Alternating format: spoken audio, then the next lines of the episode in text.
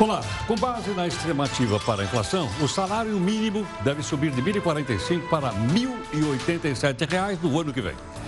Vacina contra a Covid-19. O Ministério da Saúde se reúne com farmacêutica americana e pode encomendar imunizante. A taxa de transmissão da Covid-19 volta a subir no Brasil. E a Liga das Escolas de Samba prevê desfiles em julho de 2021 no Rio de Janeiro.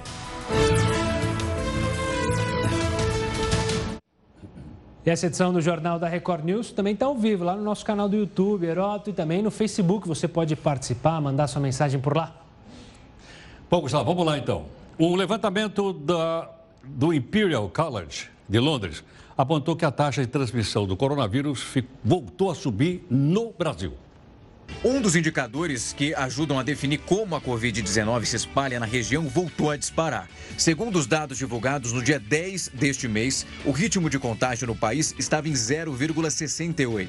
E agora, esse número subiu para 1,10. Isso significa que um grupo de 100 pessoas contaminadas é capaz de infectar outras 110 pessoas saudáveis. Esses dados levam em conta a média das estimativas de mortes numa comparação das últimas duas semanas. O índice de 0,68 a uma semana foi o menor, já registrado no país desde abril. Diante disso, além de novas infecções no Brasil, nos últimos sete dias subiu para 59% em relação aos números de casos de duas semanas atrás. Esse percentual é o maior aumento desde o dia 3 de junho. E ainda relacionado à Covid, o Ministério da Saúde recebeu hoje representantes da farmacêutica americana Pfizer para discutir a possível compra da vacina contra a Covid-19. Vamos a Brasília falar com o repórter Matheus Escavazini, que tem mais informações para a gente. Uma boa noite, Matheus.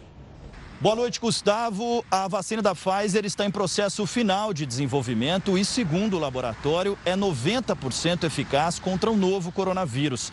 Este encontro com o Ministério serve para explicar os resultados dos testes, as condições de compra e principalmente de logística e armazenamento. Isso porque o imunizante precisa ser mantido a uma temperatura de 70 graus negativos. A Pfizer espera entregar 50 milhões de doses nesse ano em todo o mundo e mais de 1 bilhão e 300 milhões de doses no ano que vem. De Brasília, Matheus Escavazini.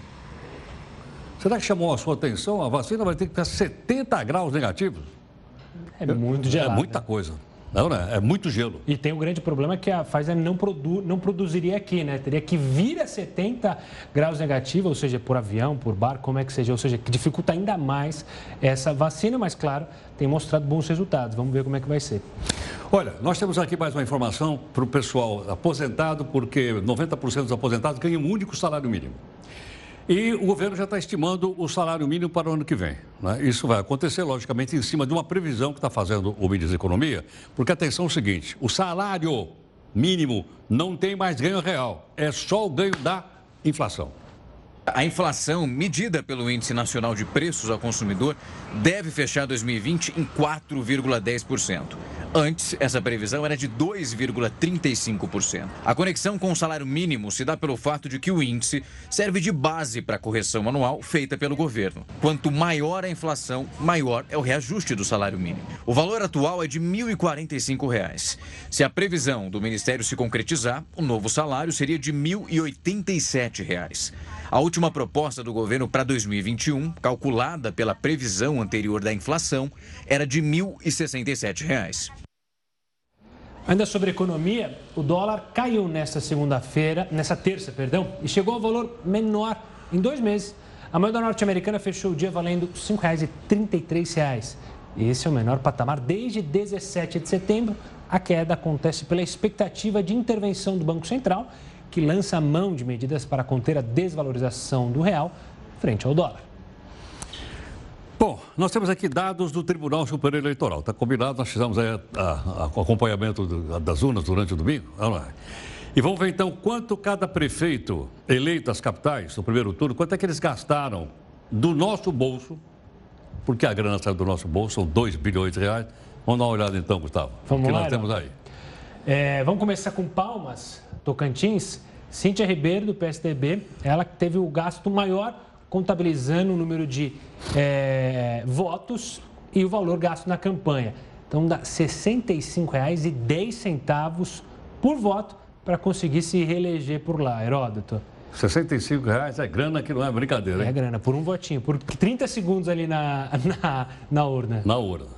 O Jean Loureiro, então, que é de Florianópolis, também foi, ele foi eleito primeiro turno, não é isso? Isso, exatamente. Com mais de 126 mil votos, ele gastou 2 milhões e cacetada. Cada voto lá, olha aqui, ó, custou um pouquinho mais de 16, até que é um custo baratinho em relação aqui à nossa, nossa Cíntia. Cíntia. É ou não é? É.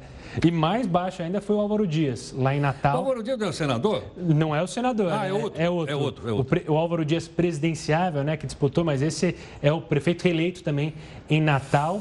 Ele gastou R$ 12,73 por voto. Foram mais de 2 milhões de gastos, 194 mil. Vamos para a próxima tela, que tem gente que gastou menos ainda, Heródoto. Vamos lá. Calil, lá no, em BH, ele gastou R$ 7,00 e um centavinho por voto para ser reeleito, também reeleito, uma boa margem de diferença para os adversários. Bom, o Marquinhos Trade, então, do Campo Grande, gastou um pouco menos, gastou, então, R$ 4,78. Mas é bom a gente olhar também aqui o gasto total, né? Sim. Esse aqui gastou quase 5 milhões e meio. E esse aqui gastou um milhão de reais. Né? Eu acho que aí nós estamos divididos pelo número de votos, estamos chegando, então, nesse número aqui de R$ 4,78 por voto. Exato. Aí o simpático Greca, que a gente falou bastante durante a transmissão, né, também reeleito em Curitiba, ele teve um gasto de R$ 4,24 por eleitor, foram mais de 2 milhões Mas olha quanto reais. ele gastou aqui, ó. Exato. Ele gastou mais que esse. Esse aqui custou 4,78, mas esse aqui gastou muito mais, ó. Muito mais. Ô, e... seu Greca, o senhor gastou bem, hein, seu Greca? E tem um dado que é importante, todos esses aqui que a gente mostrou, né, Heroto, foram reeleitos. Ou seja, eles tinham a máquina pública por trás. E o Álvaro Dias, por exemplo, está sendo investigado justamente por abuso de poder da máquina pública durante a campanha eleitoral. Então é sempre bom ficar de olho. Tem o gasto dos 2 bilhões do fundo eleitoral, mas o gasto também usado do dinheiro da prefeitura, que é bom todo eleitor ficar de olho, Heroto. Vamos lá. Bom, quem nunca se incomodou com ligações de telemarketing? Existe uma forma de bloquear essas chamadas. O Leandro Nava, professor de Direito do Consumidor e sócio da Nava Advocacia, está aqui para conversar com a gente e explicar como isso funciona. Antes de mais nada, uma boa noite, Leandro. Obrigado pela participação aqui conosco. Boa noite, Gustavo, professor Heródoto. É uma alegria participar desse programa. Primeiro, para muita gente que ainda está desavisada, como é que faz para não ter a perturbação de pessoas ligando e oferecendo serviços e mais serviços o dia inteiro?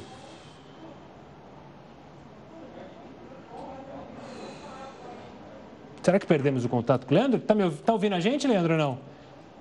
Foi só a gente fazer a pergunta que a internet é. ainda não é 5G, né? É, não é 5G, não é só isso. Acho que ela não gostou da sua pergunta. É, vai ver. Porque os caras usam a internet para mandar um monte de, de tralha para a gente, um é. monte de lixo, e a gente tem que juntar tudo aquilo lá. O algoritmo não gostou, não gostou da minha da brincadeirinha não gostou, não e aí gostou. ele já cortou a gente aqui.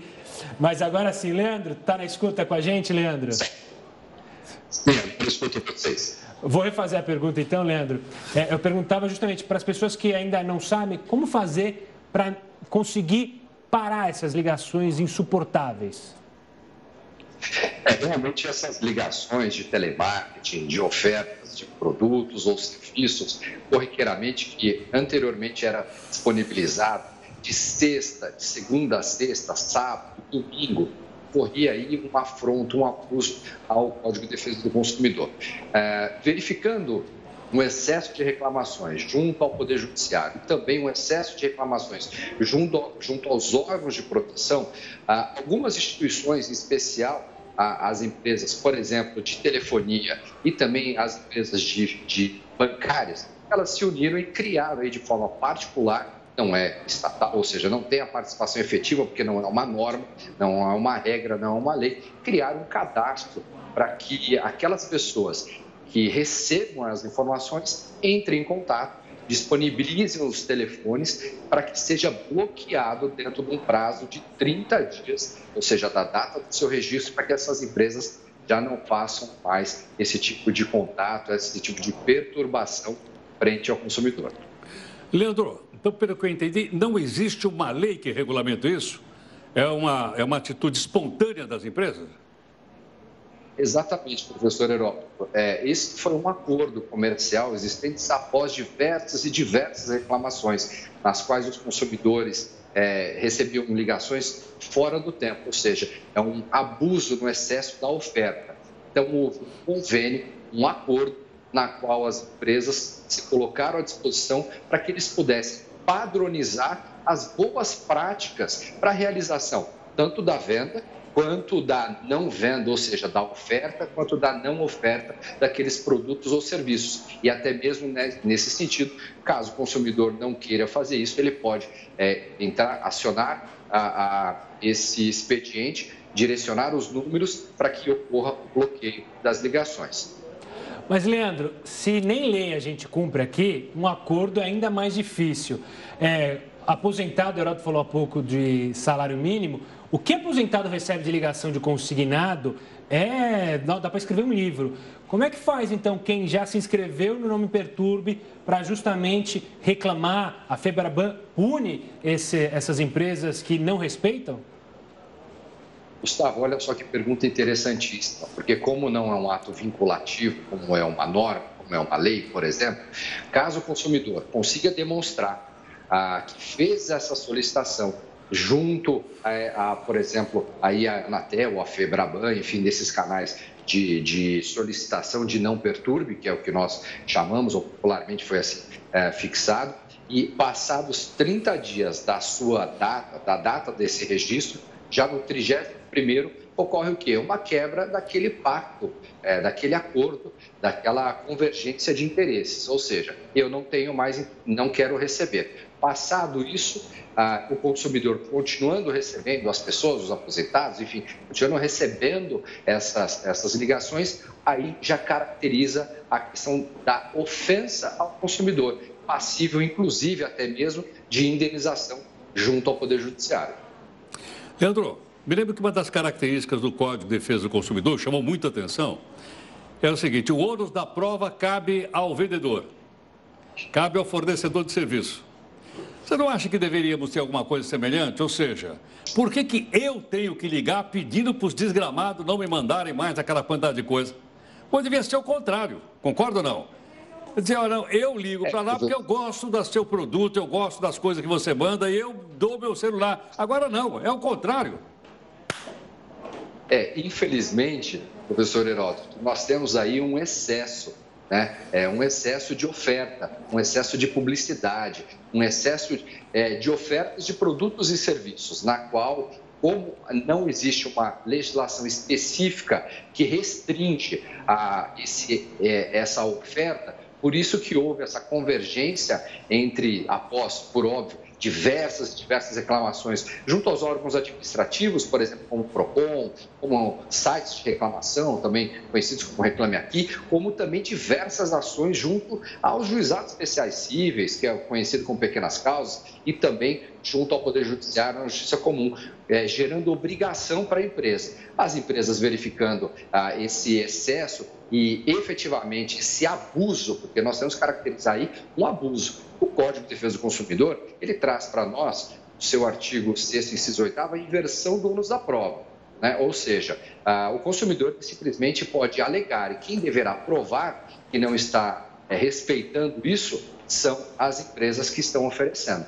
Por isso que, com esse acordo é, feito entre essas instituições ah, que representam tanto a Associação Brasileira de Bancos, a Febraban, a, as empresas de telemarketing, as maiores operadoras de telefonia, a partir do momento que você cadastrou, anota seu número do protocolo, o dia, recebeu ligação, ingressa com reclamação novamente e, principalmente, ingressa com demanda. Porque, infelizmente, professor Heródoto, concordo com o mestre, ah, infelizmente, os nossos hoje é, fornecedores não respeitam o consumidor. Por isso, dessa imposição legal, que deveria ter, mas ainda não tem. Quem sabe é, nos dirigimos para essa evolução legislativa.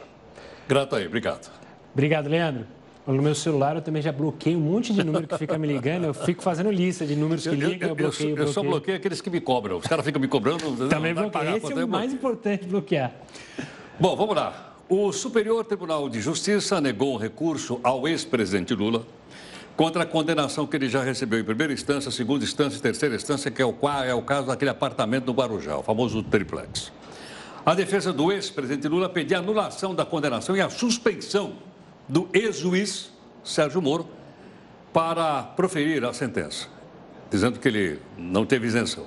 E também dos procuradores da Operação Lava Jato para fazer acusações contra o ex-presidente. Conforme decisão do mesmo tribunal, STJ, Lula está condenado a oito anos e dez meses de prisão, nesse caso, além de outras condenações em outros casos. Professor, sua Kombi também? Também, não vendi. Ah, vendeu? Vendi a é, Kombi. Bom, espero que ele não, quem comprou não tenha usado a rodovia é, Dom Pedro, porque olha como ela ficou completamente coberta de gelo nesta terça-feira. A gente vai mostrar as imagens. Parece até outro lugar, cadê? A gente aparece aqui, ó. Olha. Parece que a gente está em outro país, parece que é neve, mas é interior de São Paulo.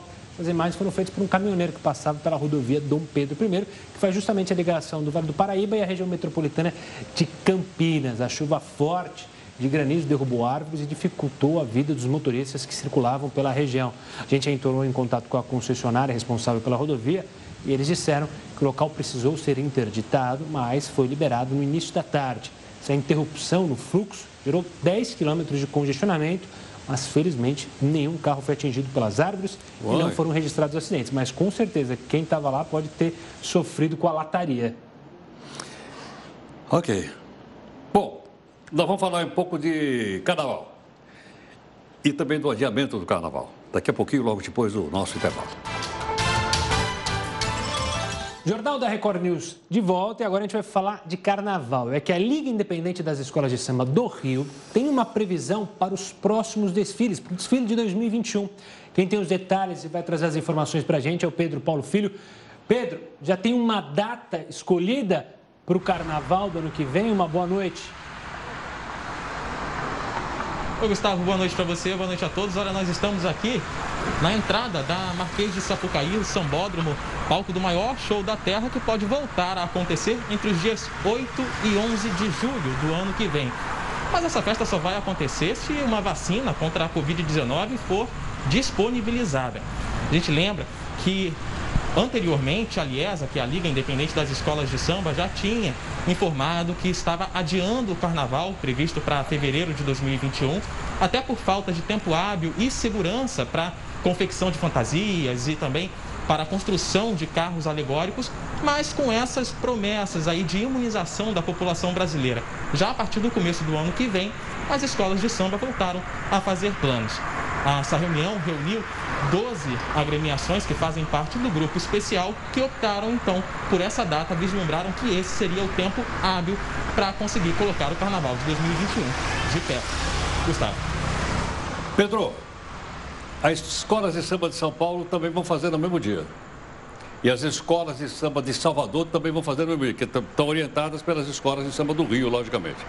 Agora, como são 12, geralmente o pessoal, cada um tem uma opinião diferente. Teve briga, todo mundo acertou direitinho, a data é consenso aí no Rio, como é que é? Pois é, Heródoto, uma boa noite para você também. É, o que aconteceu, o que a gente apurou, é que essa reunião que aconteceu ontem à noite entre os representantes da Liesa, ela não foi muito bem recebida ou gerou um certo mal-estar, surpresa, espanto entre os representantes das escolas de samba do grupo de acesso. Só para explicar um pouquinho. O grupo especial desfila no sábado e domingo, tradicionalmente. E o grupo de acesso antecede esses desfiles do grupo especial aqui na Marquês de Sapucaí. É uma regra, mas as escolas de samba do grupo de acesso da Série A não foram comunicadas sobre essa possibilidade de organização para o Carnaval de 2021. Nós conversamos agora há pouco com representantes da LIERJ, que é a Liga Independente das Escolas do Estado do Rio de Janeiro, que informou que essa decisão só vai ser oficializada quando o presidente da Lierge se reunir com os filiados das 14 escolas de samba do grupo de acesso. Eles vão debater e só depois vão decidir se vão realmente fazer o carnaval também em julho de 2021. E essa reunião não tem previsão para acontecer. O que oficialmente a gente já tem até o momento é esse desejo da Liesa de, de, da Liesa de fazer o desfile entre 8 e 11 de janeiro e que essas datas elas sejam seja um conjunto entre Rio de Janeiro, São Paulo e Salvador, principalmente, que são as cidades com os maiores carnavais do Brasil. E o presidente da Liesa, o Jorge Castanheira, também aguarda uma possível uh, definição da presidência da República para uma data para o carnaval de 2021. Por enquanto, pode ser de 8 a 11, mas tudo pode mudar. A conferir, Herói. Vamos ver então. Me, me chama a atenção do, do, dois fatores. O primeiro é carnaval julino, pelo jeito, né? E o segundo é se quando começou a pandemia, a gente já sabia, nesse ano, não, não foi prorrogado o carnaval, as pessoas foram para rua, imagina no que vem vai ter dois carnavais, porque eu duvido que as pessoas não saiam para comemorar o carnaval na época normal e depois em julho. A ver. Obrigado, Pedro. Provavelmente. Bom, teve um novo apagão. Isso é ótimo. Só podia ser no Amapá, né? Exatamente nesse momento, agora há pouquinho, o senador Randolph Rodrigues usou as redes sociais para denunciar que o Estado sofre um novo blackout. Desde o começo de novembro, o fornecimento de energia enfrenta instabilidades por causa de um problema numa subestação lá. Ok? E assim que a gente tiver mais informações, a gente vai dar aqui para você. Tudo bem? Estamos aqui.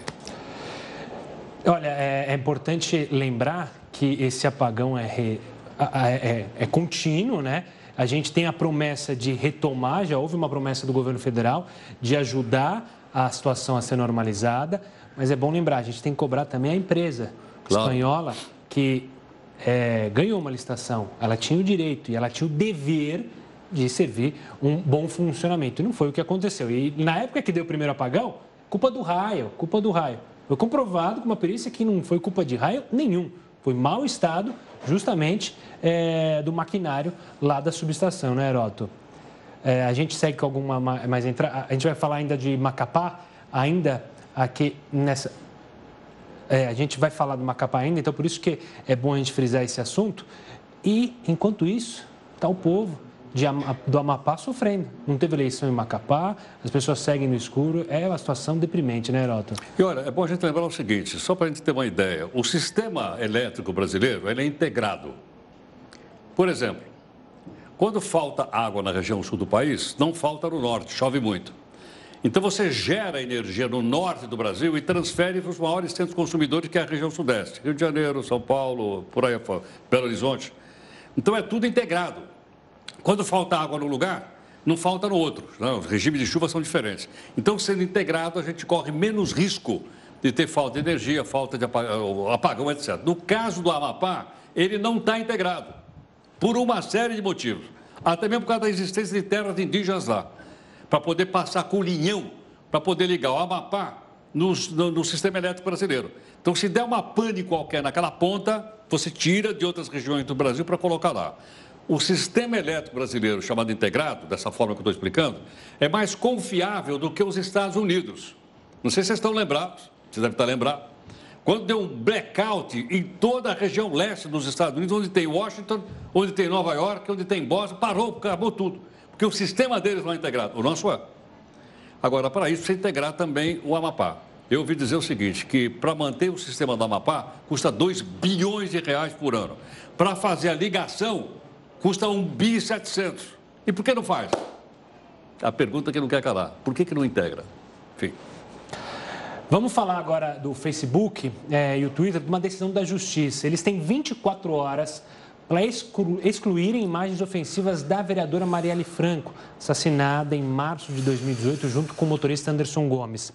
De acordo com a Justiça do Rio de Janeiro, se as redes sociais não cumprirem a ordem, a multa diária será de 10 mil reais e pode chegar até 500 mil. A liminar atende parcialmente um pedido da família de Marielle. A Justiça entendeu que as montagens da vereadora ultrapassaram a crítica política e a liberdade de expressão. Bom, a Colômbia foi atingida pela primeira vez na história por um furacão da categoria 5. Tem uma ideia? Isso é a mais alta categoria desse fenômeno, é o mais intenso. O presidente Juan, ou Ivan Duque, afirmou que a tempestade destruiu 98% das estruturas da ilha de Providência. Essa ilha fica no norte da Colômbia, já fica ali na América Central. Os ventos, você tem uma ideia, chegaram a 250 quilômetros por hora derrubando árvores, danificando telhados das casas, etc, etc. Agora o furacão, chama-se Iota, segue para a América Central. Ele é o 13º atual da temporada de furacões, um número recorde da região. E há quem diga que o volume maior de furacões que atingiu Guatemala e também Honduras se deve ao chamado aquecimento global, aquele que alguns dizem que, que não, não está acontecendo.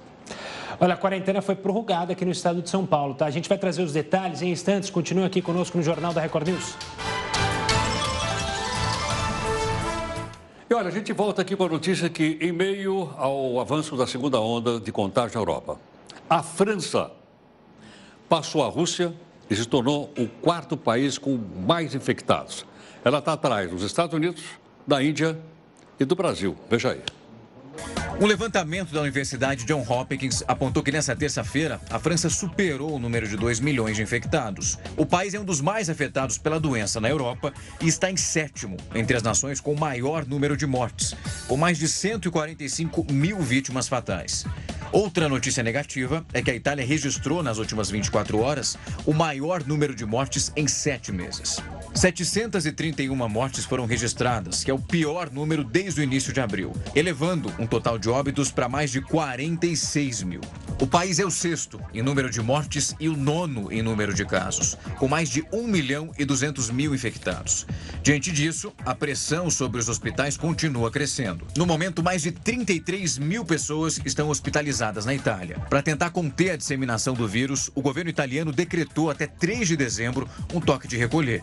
Ele restringiu o horário dos restaurantes e fechou alguns estabelecimentos. Desde o final de outubro, o governo francês também adotou medidas de restrição, como fechamento de comércio e também a volta da exigência de justificativas para circular nas ruas. Sem contar que nessa terça-feira, a Áustria também começou um novo lockdown que inclui fechamento de escolas e lojas não essenciais. Diante dessas limitações, vários países europeus foram palco de manifestações contra as medidas impostas por causa da pandemia. Restrições que, segundo as autoridades, podem durar meses. Olha, foi prorrogada por mais 30 dias a restrição de entrada de estrangeiros aqui no Brasil. O governo federal tomou essa decisão para evitar o crescimento de casos do coronavírus. Dessa forma, fica restringida a entrada de estrangeiros de qualquer nacionalidade por rodovias, por outros meios terrestres ou por transporte aquaviário. O governador aqui de São Paulo, João Dória, publicou hoje um decreto que estende a quarentena aqui no estado até o dia 16 de dezembro. Essa medida foi tomada após o aumento do número de internações provocadas pelo coronavírus. Por enquanto, ainda não se sabe se será preciso voltar a medidas mais restritivas, como aquelas que nós vivemos, especialmente aqui na cidade. De acordo com o governo, o plano São Paulo, que regula a retomada econômica em todo o estado, só vai passar por nova atualização no dia 30 de novembro. Agora a gente fala desse, dessa tragédia que aconteceu lá no Rio Grande do Norte. Parte de uma falésia desabou e matou um casal e o filho deles na Praia de Pipa, no Rio Grande do Norte, um dos pontos turísticos mais famosos do país. A queda teria sido provocada pela maré alta. As ondas do mar chegaram ao pé das falésias nesta madrugada. Hugo Pereira, a mulher dele, Estela Marinho, o filho e o cachorro aproveitavam o dia de folga. Eles moravam há alguns anos na Praia de Pipa. A família estava exatamente nesse local, tomando sol, quando a falésia cedeu. A população ainda chegou a tentar a resgatar o homem e a mulher, mas eles morreram no local. A criança de apenas um ano e cinco meses foi retirada. Ela recebeu ainda uma massagem cardíaca, mas infelizmente não resistiu. Quem estava na praia chegou a alertar as vítimas sobre o risco de ficar tão perto das falésias. Avisaram que é perigoso e tinha umas 10 pessoas para fazer o passeio. O do, do, da lancha foi e avisou, o pessoal saiu e avisaram a eles. O avanço da maré pode ter provocado o deslizamento. Segundo os moradores, é comum as falésias cederem no inverno, mas não no verão. A Praia de Pipa não tem sinalização para indicar os perigos no local. A Defesa Civil do Estado afirmou que vai acelerar o processo de mapeamento geográfico que está sendo feito na área. O município de Tibau do Sul, ele já contratou o geólogo que já fez a inspeção em toda a área, da Praia do Madeiro à Praia do Amor, já fez todo esse levantamento desses pontos, dessas áreas de risco e mapeou todos esses pontos e está gerando o relatório. Bom, você certamente conhece um cidadão chamado Elon Musk, que está muito famoso. Ele é dono daquela empresa que produz carros elétricos, chamada Tesla. E é também de uma empresa de aeroespacial, de botar foguete lá e tal, chamada SpaceX. Bom, esse cidadão hoje ficou um pouquinho mais rico. Sabe quanto ele ficou mais rico? Ele botou no bolso hoje mais 15 bilhões de dólares. Só hoje, hein?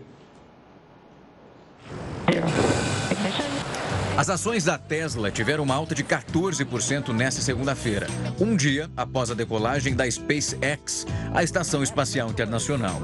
Com isso, a fortuna do fundador da empresa, Elon Musk, cresceu 15 bilhões de dólares num único dia, chegando à marca de 117 bilhões. O crescimento fez com que Musk chegasse ao terceiro lugar do ranking dos mais ricos do mundo, ultrapassando Mark Zuckerberg, fundador do Facebook. Nessa terça-feira, a cápsula da SpaceX chegou com sucesso na Estação Espacial Internacional. A cápsula acoplou na estação depois de uma viagem de 27 horas. A equipe, formada por três americanos e um japonês, foi recebida com gritos e também aplausos. A tripulação vai permanecer no espaço por seis meses. Essa é a primeira vez que a NASA transporta astronautas numa parceria com uma empresa privada. É a volta da corrida espacial. Que beleza. E olha, durante o encontro dos BRICS, o presidente Jair Bolsonaro falou que vai divulgar a lista dos países que compram madeira ilegal aqui do Brasil. A gente conta isso daqui a pouco, aqui no Jornal da Record News. Estamos de volta para falar que 52% dos brasileiros, Herói, estão planejando comprar durante a Black Friday ou Black Fraud. Opa, opa. O levantamento é da Associação Brasileira de Lojistas de Shopping. Mais da metade dos brasileiros quer comprar algum item no dia 27 de novembro. Essa pesquisa foi realizada com mais de 2 mil consumidores no começo de novembro. Um dos principais motivos da dúvida entre comprar ou não é a perda de renda por causa da pandemia. Os consumidores também estão preocupados com o desemprego e a alta do dólar que deixou os produtos mais caros. É importante lembrar que depois do Natal, a Black Friday é a data mais importante para os comerciantes. O país está enfrentando uma crise financeira. As lojas de shoppings ficaram fechadas durante meses e depois passaram a funcionar com restrições. Mas, de acordo com a associação responsável pela pesquisa, mesmo com um cenário tão preocupante, o resultado do levantamento mostrou que a retomada econômica tem surpreendido os analistas de vários setores. Bom, Vamos ter mais uma informação seguinte. O governo anunciou o fechamento de estatais, uma estatal em Minas Gerais, chamada Companhia de Armazéns Gerais em Minas Gerais. Eu nem vou falar a sigla porque é um negócio complicado. Por que, que nós estamos falando isso? Porque eu gostaria de mostrar para você quanto é que essas empresas paradas custam para a economia do governo e para o nosso bolso. Vamos aqui, uh, Gustavo, para a gente ver o seguinte. Olha só. Se eu pegar todos os imóveis que o governo federal tem, casa, apartamento, casarão, etc., isso dá uma quantia de 1 trilhão e 200 bilhões de reais. Isso aqui ia aliviar violentamente a dívida pública brasileira. Se vendessem, e está parado, não vende. E nós temos mais 46 estatais que valem 700 bilhões. A Petrobras não está aqui. Mas são 46 estatais e algumas são inacreditáveis, como a gente vai mostrar aqui para você agora. Vamos trocar a telinha. Olha só. Essa companhia de armazéns gerais de Minas Gerais, ela gastou, ela gasta por ano 19 milhões de reais, está fechada. Nos últimos dois anos ela custou 38 milhões e está fechada. E por que, que não fecha? Só agora que fechou, descobriram que ela existe, fechou e a gente não vai pagar essa grana toda por aí. Tem mais, tem. Olha só, essa companhia também marítima do Maranhão foi fechada, porque também dava uma grana muito grande. E tem uma aqui que eu não acreditei. É, foi fechada agora, recentemente, no Rio Grande do Sul. Essa companhia é chamada Seitec, que fabrica chip para orelha de boi. Aquele que chipzinho. Então, pois é. Foi colocar, foi criada lá, não botava nem um boi na parada, nem uma vaca, nem coisa nenhuma, e a gente pagando. Então, só para você ter uma ideia, né? Da quantidade de patrimônios que muitas vezes os governos têm, estou falando só do governo federal, e que poderiam render e poderiam ser vendidas para que pudesse abater ou na dívida pública ou aplicar, então, em outras coisas que a gente está precisando aí. É, e é bom lembrar que o ministro Paulo Guedes já disse, né, há pouco tempo atrás, que uma das é, dores do coração dele, o aperto do coração dele é justamente não ter conseguido desestatizar, privatizar várias dessas empresas que geram prejuízo e não lucro e geram gasto.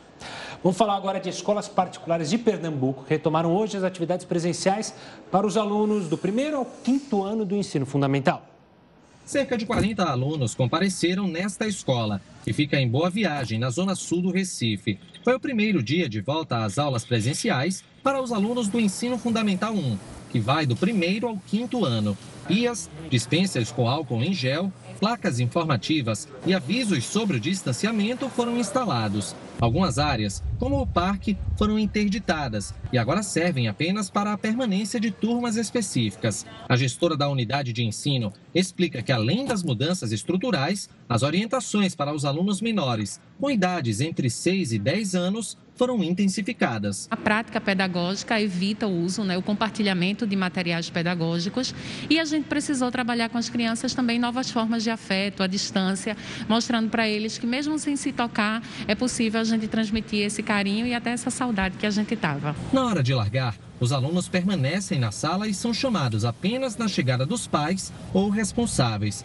Para os motoristas do transporte escolar, as medidas de segurança também foram adotadas. Tem que estar de máscara, as janelas abertas, não é? E, e assim, uma cadeira sim, outra não. No refeitório, as mesas agora só podem receber apenas um aluno. Em todo o estado, são cerca de 200 mil estudantes deste segmento que podem retornar às aulas presenciais na rede privada. Mas o formato é híbrido, ou seja, os pais podem optar pelo retorno dos alunos às escolas ou pela continuidade das aulas na forma remota. Cíntia é enfermeira e tem um filho matriculado na escola. Profissional da área de saúde, ela está satisfeita com as medidas de segurança na escola. As escolas estão reabrindo com todo o cuidado, com todo o protocolo. Então, se as crianças seguirem tudo direitinho, vai dar tudo certo. Já Carla estava aliviada. Depois de meses nas aulas remotas, os filhos retornaram ao modo de ensino presencial.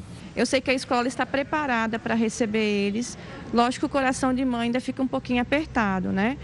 Mas a gente tem que se adequar para o novo normal, que é o, o que nós estamos vivendo agora. Agora, eu vou pegar esse gancho só para falar o quê? Nessa eleição municipal, principalmente aqui em São Paulo, pouco se falou sobre a reabertura das escolas municipais entre os dois candidatos que agora estão no segundo turno. Lembrando que a escola fechada, ela não é um problema só para a educação da criança, mas principalmente para as mães. Porque são as mães que normalmente cuidam dessas crianças enquanto elas voltam para a escola. São as mães que deixam de ter renda, porque são várias que não têm carteira assinada e que têm que fazer trabalhos manuais, que seja, que estão havendo avisos aí. Ninguém falou se vai abrir, se não vai abrir, qual que é o plano. E aí fica essa situação para as famílias aqui. Eu falo de São Paulo, mas de outras é, cidades também tem esse mesmo problema, né, professor? Agora, tem duas coisas também para a gente lembrar para as pessoas que estão nos acompanhando. Primeiro, isso daí está mudando de estado para estado. E quando é da primeiro fundamental, como você lembrou, é de cidade para cidade. Porque é de prefeitura para prefeitura. Então, cada um está decidindo por si próprio. Outra coisa é a gente olhar para o lado pedagógico. O, será que o pessoal conseguiu aproveitar as lições que foram feitas à distância? Eu duvido. Talvez nas escolas particulares, né, que o pessoal tem boa internet, bom Wi-Fi, bom computador. Agora eu pergunto, as camadas mais pobres da população, muitas vezes nem tive, eu conheço um pouquinho Sim. da periferia, não tiveram, não tiveram essa possibilidade. Então, pergunto o seguinte, o que, que vai acontecer? Como é que, mais importante do que passar de ano, como é que essas crianças vão receber esse conteúdo, né? Como é que vão receber esse conteúdo se não teve aula? Pois é. Você sabia que um terço da conta de luz é de imposto? A gente vai mostrar aqui como é que funciona esse cálculo, professor. Eu vou trazer aqui e aí eu quero a sua explicação, justamente, que é para entrar em desespero. É... Essa é a minha conta de luz, hein? Essa é a sua conta. que você falando, da minha conta de luz. isso que eu estou falando, eu vou deixar para a sua conta. Deixa eu explicar então. Eu gastei 260 kW de luz, tá certo ou não? Paguei 206 reais de conta de luz, portanto saía mais ou menos um real quilowatt, certo? Essa aqui é a conta que eu já paguei, hein? Não vai cortar a conta da luz da minha casa. Muito bem. Agora vamos abrir a conta. Eu gostaria que você fizesse isso na sua conta, da sua casa. Vamos lá. O que, que eu paguei lá? Eu paguei eletricidade, eu paguei 140 reais. Daqueles 200 e cacetada, 140 reais por eletricidade. Bom, segunda informação. E o resto? O resto é o seguinte: o resto é imposto. Olha, olha quanto eu paguei naquela conta de luz de ICMS. Está aqui, ó. 49 reais. Significa o seguinte: que um terço da minha conta de luz é imposto. Eu paguei 49 de, de imposto de réu, PIS COFINS 5,70, PIS, então eu paguei de imposto em cima daquela conta 55 reais. Por isso que a energia elétrica no nosso país é tão cara. E só para concluir, além disso, botaram na minha conta o quê? Olha lá, paguei de consumo 151, de imposto paguei 155 e me cobraram 10 pau de iluminação pública que eu achei que era a prefeitura que pagava. Sabe por quê? Não tem luz na, na, na rua da minha casa. E eu pago. Que é, é, essa conta já está paga, né? Está paga, lógico. A próxima, então pode se preparar, porque pode vir mais aumento. Sabe por quê? Porque teve um apagão no Amapá que também vai ser pago por nós. E tem o fato das termoelétricas serem usadas, porque não choveu tanto, então tem aquela coisa das bandeiras tarifárias. Então pode vir aumento aí, o 206 pode virar 216, 226. Prepara o bolso, Heroto, e você aí de casa. Olha, hoje durante o encontro dos BRICS, grupo que reúne Brasil, Rússia, Índia, China e África do Sul, o presidente Jair Bolsonaro disse que vai divulgar uma lista dos países que compram a madeira ilegal proveniente do Brasil. A cúpula dos BRICS foi por videoconferência. O presidente Bolsonaro reagiu às críticas que recebe do exterior sobre a política ambiental do governo e disse que pretende divulgar a lista de países que compram madeira ilegal da Amazônia. Nossa Polícia Federal desenvolveu um método usando isótopo estável, um tipo DNA, para permitir a localização da origem de madeira apreendida. Não apenas apreendida, mas o que é mais importante, a exportá-la também. Então estaremos revelando nos próximos dias países que têm importado madeira e de forma ilegal da Amazônia. E alguns desses países, os mais severos críticos ao meu governo tocante a essa região amazônica. Bolsonaro defendeu a reforma do Conselho de Segurança da ONU para que o Brasil, a Índia e a África do Sul tenham assentos permanentes, como já acontece com a Rússia e a China. O presidente ainda ressaltou que, na opinião do governo, outros organismos internacionais necessitam de mudanças e falou dos rumos de curto prazo da nossa política internacional. O Brasil lutará para que prevaleça no mundo pós-pandemia um sistema internacional pautado pela liberdade, pela transparência e pela segurança. Para que esses princípios se concretizem, é incontornável defender a democracia e respeitar as prerrogativas soberanas dos países. Para termos uma comunidade internacional verdadeiramente integrada e ativa, precisamos reformar as entidades internacionais, a exemplo da OMS e da OMC. A posição do Brasil de pedir reformas em organismos internacionais demonstra clara diferença do que é defendido pela China, que tem forte presença na Organização Mundial da Saúde e na Organização Mundial do Comércio e quer manter a posição de destaque nas discussões. Já o presidente chinês Xi Jinping defendeu que as nações cumpram o Acordo de Paris na área ambiental. O encontro dos BRICS foi realizado sob a presidência da Rússia. Na carta conjunta assinada por todos os países, o grupo reconheceu os atuais desafios internacionais e que eles devem ser tratados por meio da cooperação entre os organismos internacionais. Pelo horário de Brasília, 10 horas, hora da gente se despedir. Uma boa noite, Heródoto, uma boa noite para todo mundo que está em casa. Tchau, tchau. Um abraço.